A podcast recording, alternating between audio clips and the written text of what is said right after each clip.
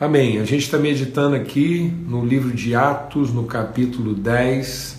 Livro de Atos, no capítulo 10, a gente está meditando aí sobre um encontro né, de Cornélio com Pedro, Pedro e Cornélio.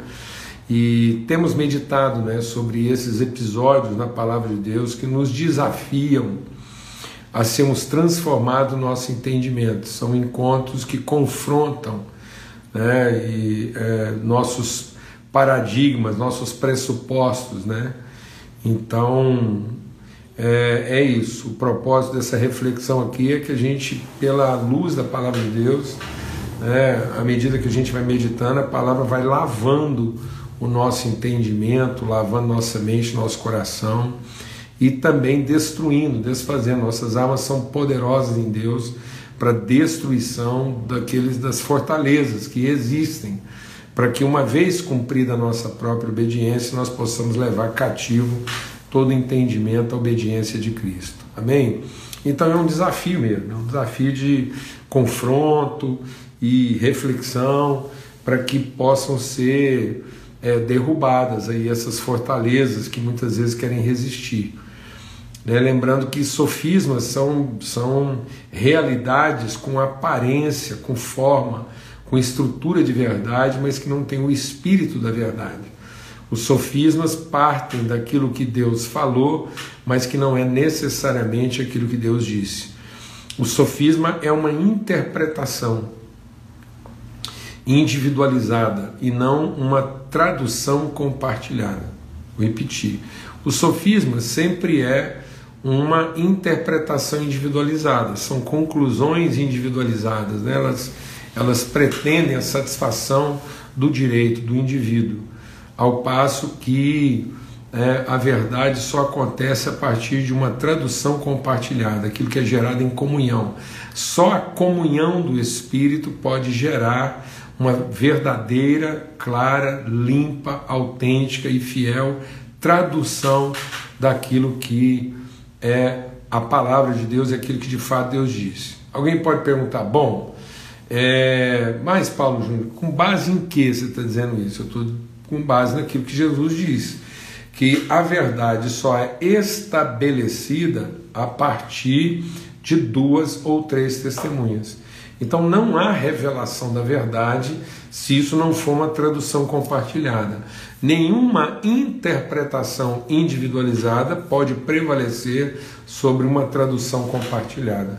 Então só há verdadeira revelação da palavra de Deus, é, tradução da palavra de Deus, se isso é gerado dentro da comunhão produzida, sustentada e amparada pelo Espírito. É o Espírito que nos ensinará e o Espírito ensina na comunhão, na medida em que a fé é compartilhada e nossas virtudes estão colocadas em favor uns dos outros. Amém? Graças a Deus. Vamos orar?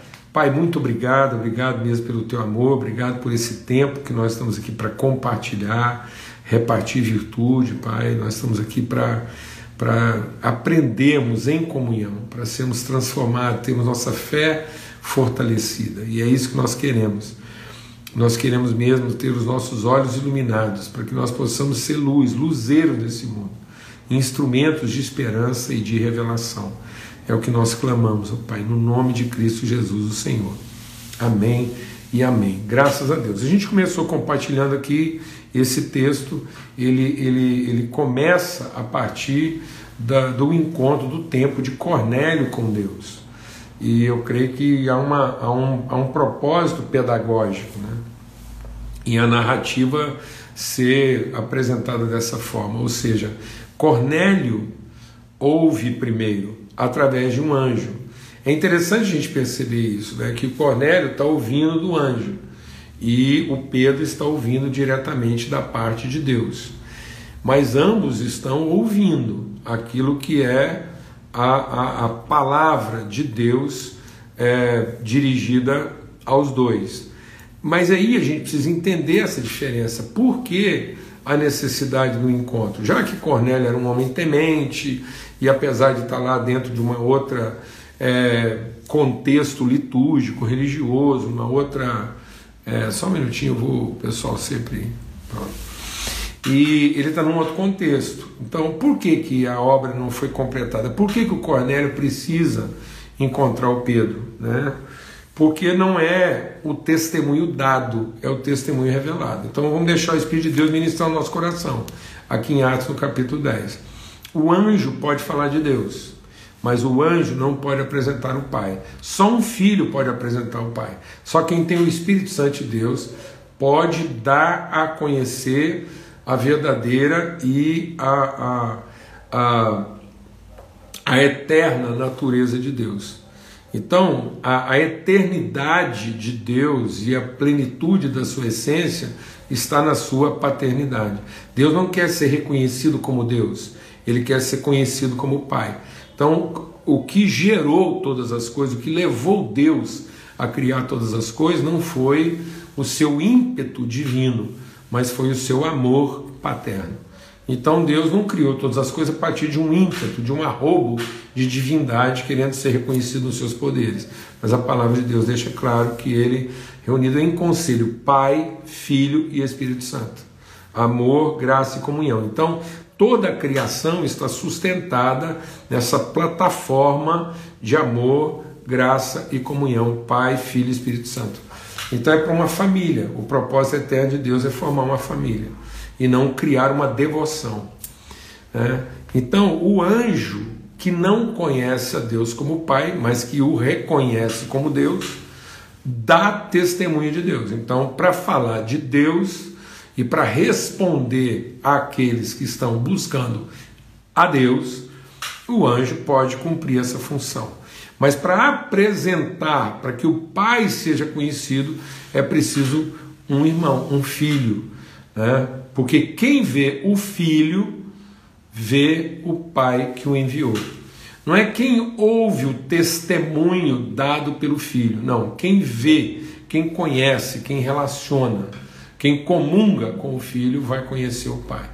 Então, mais do que apresentar a divindade, ou responder os anseios de Cornélio a respeito do divino, que estava de bom tamanho, Deus quer batizá-lo na comunhão, na família. É por isso que a palavra de Deus diz, nós já falamos disso aqui, mas convém repetir: a palavra de Deus diz que é, o João Batista batizava com água, mas viria aquele que batizaria com Espírito e com fogo. Então, o batismo de Jesus não é apenas um batismo de arrependimento para a salvação do indivíduo. O batismo de Jesus é o batismo de transformação do entendimento para gerar a comunhão da família, é batizar no Espírito. Então, esse batismo que o Cornélio precisava. Pronto, voltou. Quem crê e for batizado será salvo? Meu Deus, será que a bateria aqui está tá acabando, né? Como é que faz?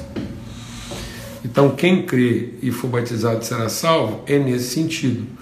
Não é salvo como indivíduo salvo que vai para o céu, é salvo como filho de Deus para viver em comunhão. E isso tinha que ser apresentado por um irmão, pelo Pedro, e aí por isso que Deus vai vai chamar um filho para batizar o Cornélio na família. Mas o próprio Pedro está tendo dificuldade de entender isso, porque ele ainda vê o Cornélio como impuro, ele ainda vê o Cornélio como um pagão, como um devoto de outra religião, e não como um irmão que precisa ser ensinado. Né? Ainda que o Cornélio não saiba, mas o Pedro deveria tratá-lo como irmão e trazer ele para a relação e acolhê-lo, né? porque Deus não, Deus não quer mais ser conhecido através de um espírito de servidão. Então Pedro não estaria prestando o serviço. O serviço que poderia ser prestado ao Cornélio, o anjo já tinha prestado. Então o anjo poderia estender a mensagem, mas essa mensagem não transformaria o entendimento de Cornélio até que ele visse um filho. Porque Deus não enviou de novo o espírito de servidão, o espírito de servidão estava no anjo mas Deus enviou o espírito de adoção, pelo qual clamamos Abba Pai. Então precisava de alguém levar. Para levar esse espírito, tem que ser alguém que adota, que acolhe. Por isso, Deus falou com Cornélio, e aí agora ele vai falar com Pedro, porque a resistência maior não vai estar no Cornélio.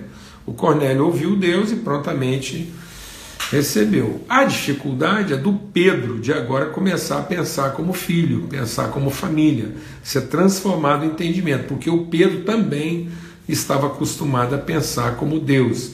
Pedro não tinha dificuldade de amar Deus, mas tinha profunda dificuldade de amar seus irmãos, porque ele não conseguia ver como irmão aquele que era totalmente diferente dele.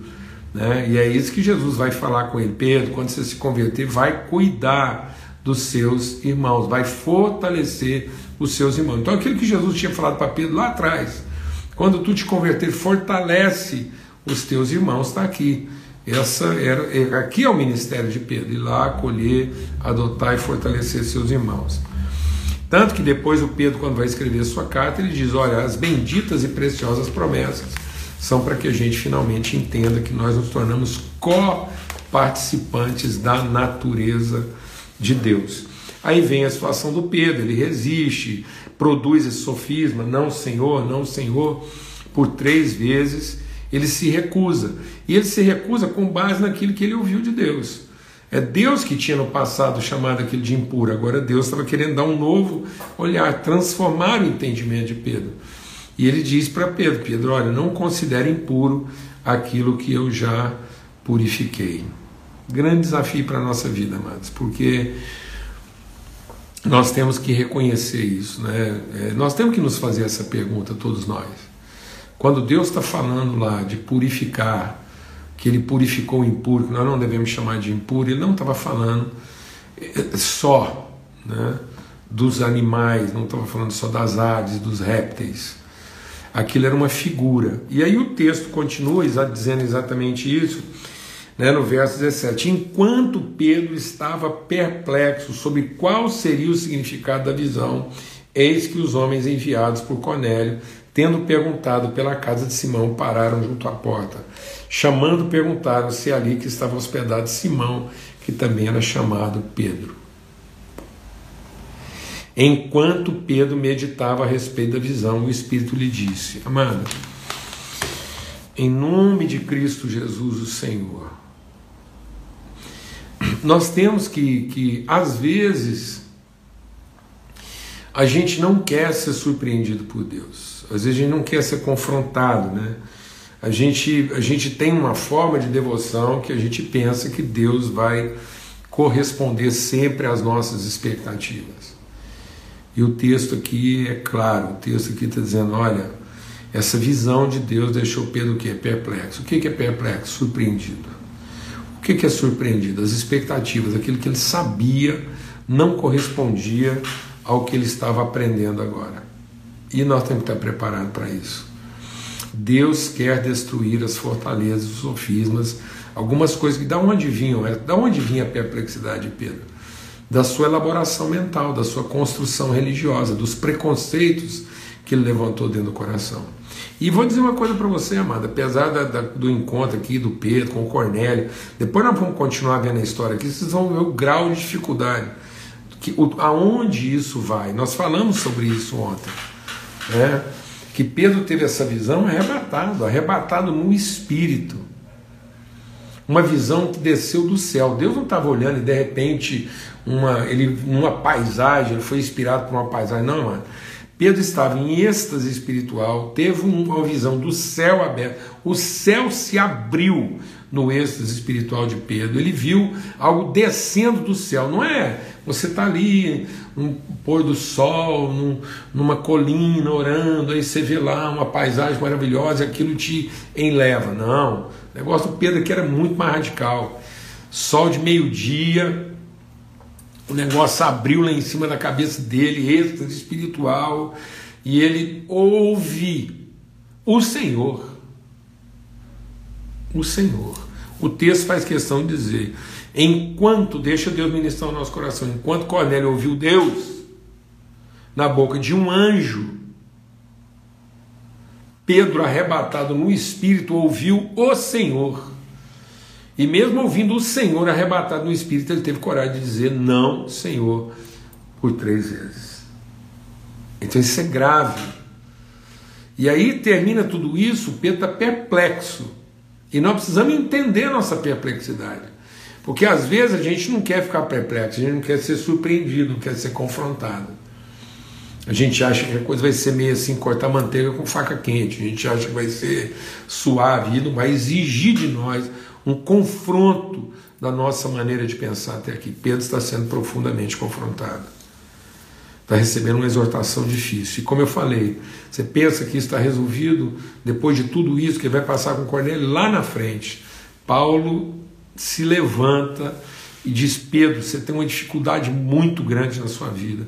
Quando você está com os gentios, você se comporta de uma determinada maneira, você vai lá, bebe com eles, come com eles, você vive como um deles. Mas quando chega alguém dos judeus, lá dos tradicionais, você muda totalmente seu comportamento, ignora os gentios e se torna uma pessoa austera. Você vê a dificuldade que esse homem, o tanto que, amados, isso não é o Pedro, somos nós na medida em que a gente vai se agarrando aos nossos dogmas, nossas doutrinas e deixamos levantar de novo esse muro de separação. Bom, e aí os homens chegam lá e eu quero sempre deixar claro nessa visão aqui, nesse episódio, algo que nos desafia.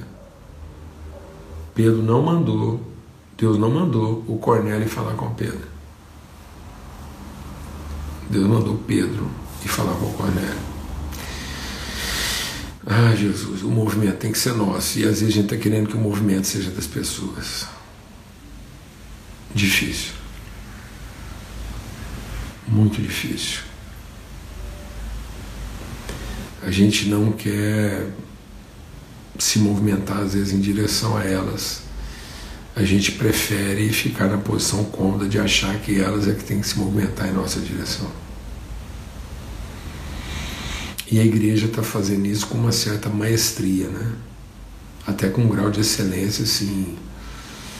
A gente quer garantir esse lugar em que as pessoas têm que nos procurar.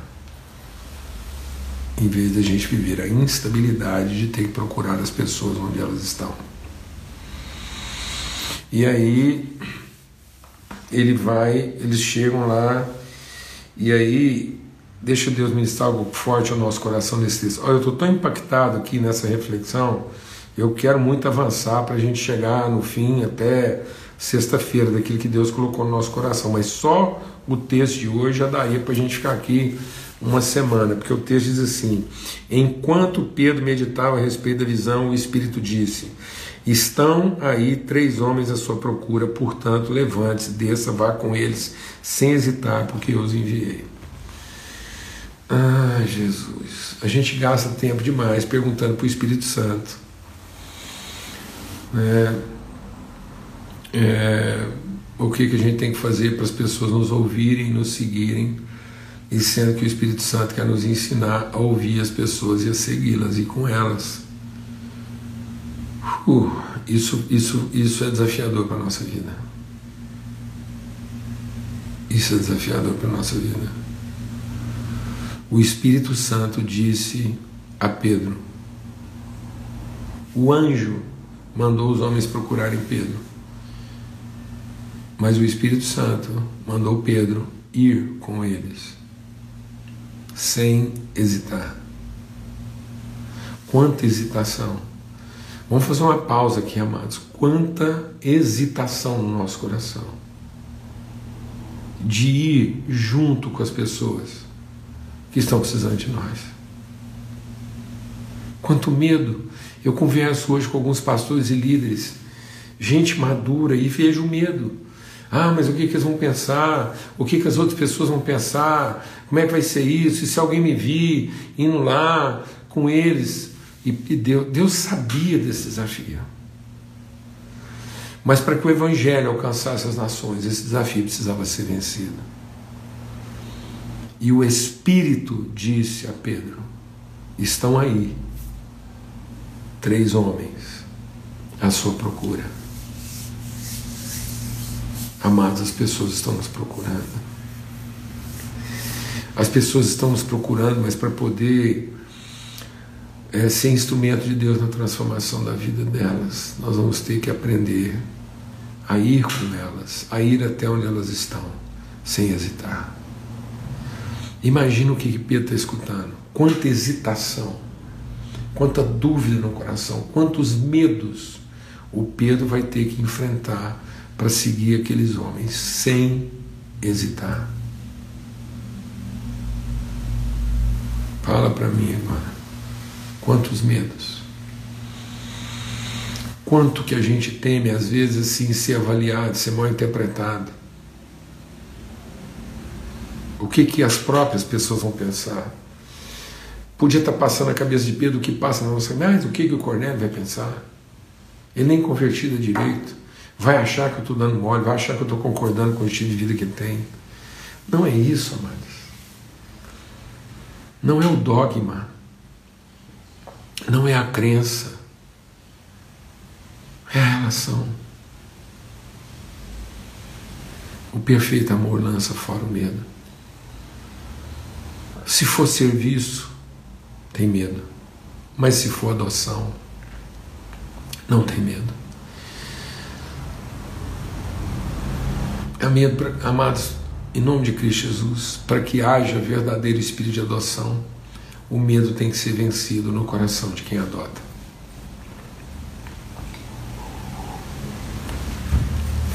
Porque quando você adota alguém antes dessa pessoa conseguir é, estar plenamente com você no lugar onde você está, você primeiro vai ter que ir até onde ela está sem hesitar, sem medo. E aí, então, Pedro desceu e disse àqueles homens: Eu quero de novo insistir nessa pergunta.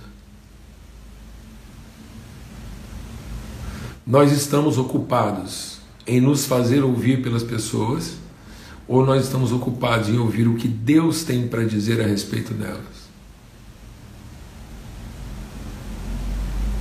Nós estamos ocupados em definir o que nós temos para dizer às pessoas, ou nós estamos primeiramente ocupados, antes de saber o que dizer a elas, a gente estar ocupado em ouvir o que Deus tem para dizer a respeito delas. Quando a gente finalmente diz alguma coisa para alguém, já nos foi revelado pelo Espírito Santo de Deus quem elas são. Então, Pedro desceu e disse àqueles homens: Olha que coisa forte. Eu sou a pessoa que vocês estão procurando. Meu Deus, só isso aqui. Amados, nós precisamos chegar nesse lugar. Talvez Pedro não tivesse a clara noção das implicações do que ele está dizendo. Pedro vai sofrer muito ainda.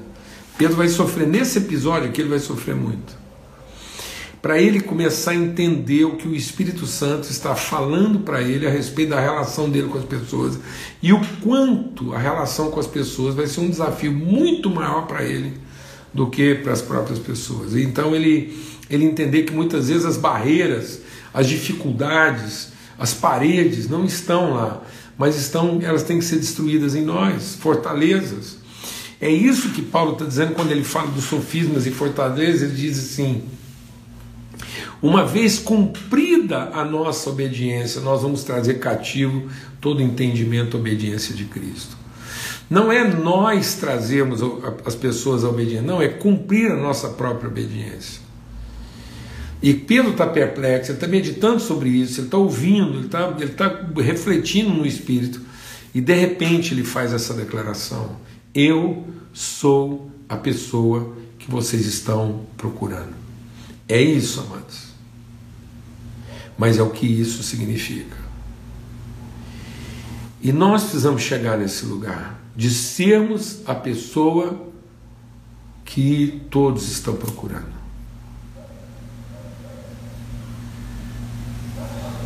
E o quanto que isso vai implicar. E aí Pedro os acolheu, ele os hospedou, os convidou a entrar e os hospedou. Então a gente queria terminar essa reflexão aqui. Pedro não tem total consciência disso, mas ele já começa a viver um processo de transformação. Então, no nosso processo de transformação do entendimento, à medida em que Deus quer quebrar essas fortalezas que há em nós e que estão resistindo como filhos a receber nossos irmãos que ainda não sabem que são nossos irmãos e que talvez já conheçam Deus, mas vão precisar de nós para conhecer o Pai. O Evangelho em Cristo Jesus não é para que as pessoas reconheçam Deus, elas para reconhecer Deus não precisava de Cristo, não precisava do sacrifício na cruz, não precisava de nada daquilo. Jesus não vem produzir reconhecimento de Deus, Jesus vem produzir conhecimento do Pai. É isso que o Espírito vai fazer, é esse o batismo, é o batismo na família, na relação. É o batismo dois ou três em comunhão, é o batismo no corpo. Nós não somos batizados em Jesus para a salvação do indivíduo, nós somos batizados no corpo para conhecimento e revelação da família, da comunhão. É isso que o Espírito Santo faz. E isso gera em nós uma surpresa, uma perplexidade. Isso mexe com os nossos pressupostos. Mas se nós ouvirmos o Espírito Santo, ele quer dar a nós revelação a respeito de quem são as pessoas que estão batendo a nossa porta e pedindo a nossa ajuda. Se nós começarmos a meditar e ouvir o Espírito Santo, ele vai nos revelar quem são as pessoas que estão batendo a nossa porta e precisando da nossa ajuda. E uma vez que a gente entenda isso, o Espírito Santo vai nos mover, vai nos impulsionar a ir com essas pessoas sem hesitar. Não ter medo dessa relação por mais constrangedora que ela nos pareça. Mas por mais constrangedora que uma relação dessa seja, é comprometedor recusá-la, negá-la. Porque se nós negarmos a possibilidade dessa relação, nós estamos tornando impuro aquilo que Deus já purificou. E isso é comprometedor, porque nós estamos indo contra Deus. E ir com elas vai ser profundamente constrangedor. Mas nós somos as pessoas que elas estão procurando. O mundo geme à espera que os filhos de Deus se revelem. Nós somos as pessoas que todos estão procurando. E nós precisamos ouvir o Espírito Santo a respeito delas, para que a gente possa acompanhá-las, ir até onde elas estão, conhecer sua realidade, para ensiná-las, como eles disseram Vem para a casa dele, porque ele quer ouvir o que você tem para ensinar. As pessoas querem ouvir o que a gente tem para ensinar na casa delas. E muitas vezes nós não queremos ir à casa delas, porque queremos que elas venham até onde a gente está.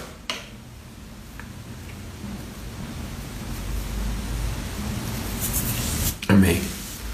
O Espírito Santo quer nos conduzir sem hesitação a entrar na vida das pessoas, na casa delas, para ensiná-las porque elas querem ouvir. Porque nós somos as pessoas que elas estão procurando. Mas para isso, nós vamos ter que nos libertar de toda forma de preconceito, de pré-juízo, de juízo prévio que a gente possa ter formulado em relação a essas pessoas. Em nome de Cristo Jesus, para que a gente possa hospedá-las, acolhê-las e finalmente apresentar a elas o Espírito que adota em nome de Cristo Jesus, para que elas possam ver um filho e, vendo o filho, possam ver o Pai que nos enviou. Amém? Um forte abraço a todos. Em nome de Cristo Jesus, seguimos meditando esse texto que é desafiador, é uma caminhada. Essa história está longe de ficar fácil e a gente vai ver aqui amanhã e depois mais alguns desafios na vida de Pedro, mas a gente segue. Amém? Em nome de Cristo Jesus, até amanhã, se Deus quiser, paz de Cristo seja sobre todos, o Senhor faça resplandecer sobre todos nós o seu rosto e nos dê paz sempre. Graças a Deus, a energia não deu problema, a gente conseguiu chegar até o fim e se Deus quiser a gente se encontra amanhã às 18 horas. Forte abraço.